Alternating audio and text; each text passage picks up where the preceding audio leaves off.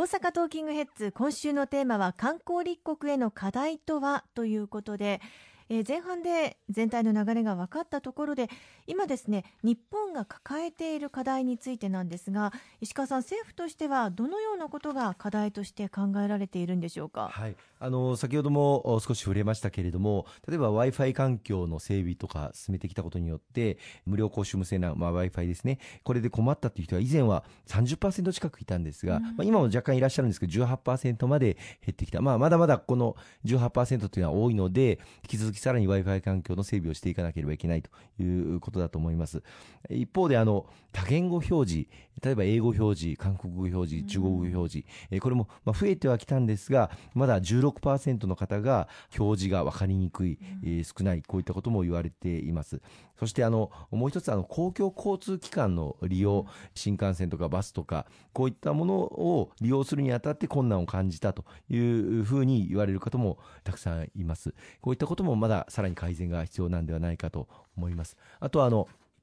ATM の利用をするときに観光地で ATM がなかったとか、あるいは利用の仕方がわからなかったとか、うん、そういったこともアンケート結果から、まあ、明らかになっていますね。で、もっと言うと、今後、あの課題として取り組んでいかなければならないこととして、やっぱり災害が多い日本において、観光に来られている方々を災害から守る、こうした取り組みというのはまだまだ不十分だと思うんですよね。昨年、あの台風21号を来襲した際に、関空の連絡橋が破損して、関空の中に8000人近い方々が閉じ込められてしまったんですけれども、まあ、その時に中にいらっしゃる観光客の方々、海外の方々に十分な情報が提供できたか、まあ、様々検証されてまあ、その時は本当にスタッフの方々、大変な苦労をしてやられたんですけれども、それに対する十分な備えというのはもっとできることがあったんではないかというふうに思います。さらには大阪北部地震の時にも、まあ、電車、交通機関、全部ストップしたわけですけれども、まあ、日本国内の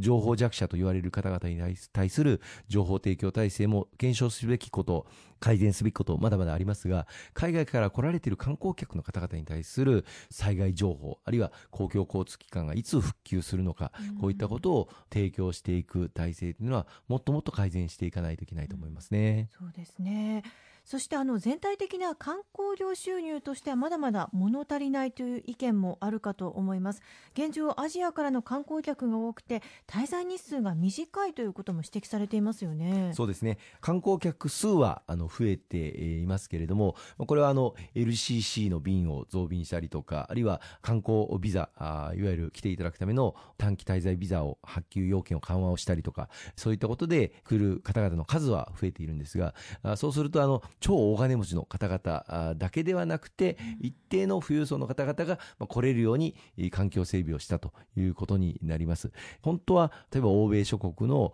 もっと富裕層の方々がたくさん来やすい、そういう環境整備というのもしていかなければいけないと思うんですが、残念ながら VIP クラスの方々、超富裕層の方々が楽しめるような環境整備というのはまだまだ遅れているんではないかと思いますね。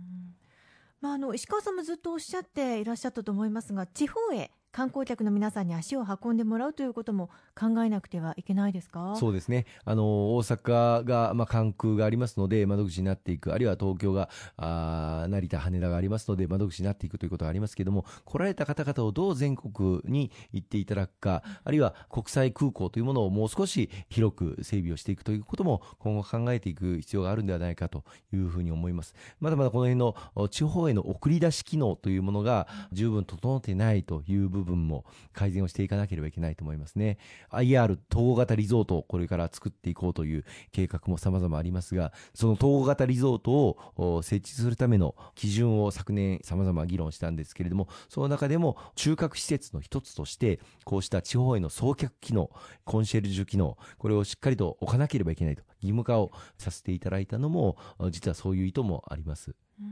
まあ、確かに私たちが外国に旅行に行ってもですね都市部だけではなくて例えばフランスなどパリだけではなくて、えー、最低1週間いろんなところ回りたいなということで行くっていうようなイメージですもんね。そうですね。地方の魅力の発信っていうのがまだまだ十分にできていないという部分もあると思います。大阪の中でも本当はもっともっと行っていただきたいところたくさんあるんですけれどもその魅力がなかなか伝わっていない歴史もあり文化もありまたた様々な人間の暮らし、そういったものも見ていただきたい。そういった努力をもっと進めていく必要があると思うんですよね。今、あの、注目されているのが体験型観光というものをもっと充実をさせていかなければいけないということがよく言われています。まあ、観光に行って、ただ単に、まあ、滞在をして、食事をして、その観光の施設を見て見学をして、それで終わりということではなくて、その地域で、例えば書道を体験をしたりとか、あるいは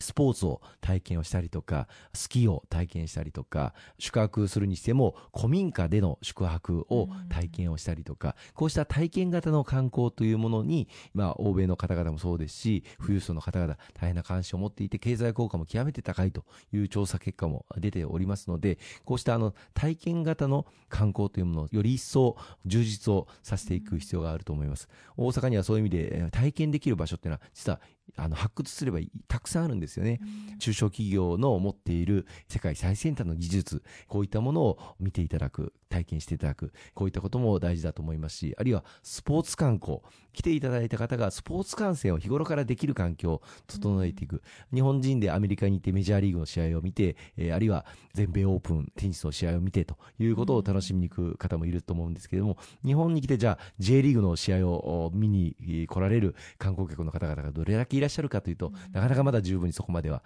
至ってないんではないかと。こうしたスポーツ観光というものも、ある意味一つの体験型の観光だというふうに思いますので、こうしたことと結びつけていくことが非常に大事だと思いますね。まあ、言葉の壁などもちろんあるかと思いますけれどもこれからの時代はやはり一人一人が外国人観光客の方々をおもてなししようという意識大事なのかもしれないですね。その点ではやっぱり大阪人はあの 外国人に対するおもてなしの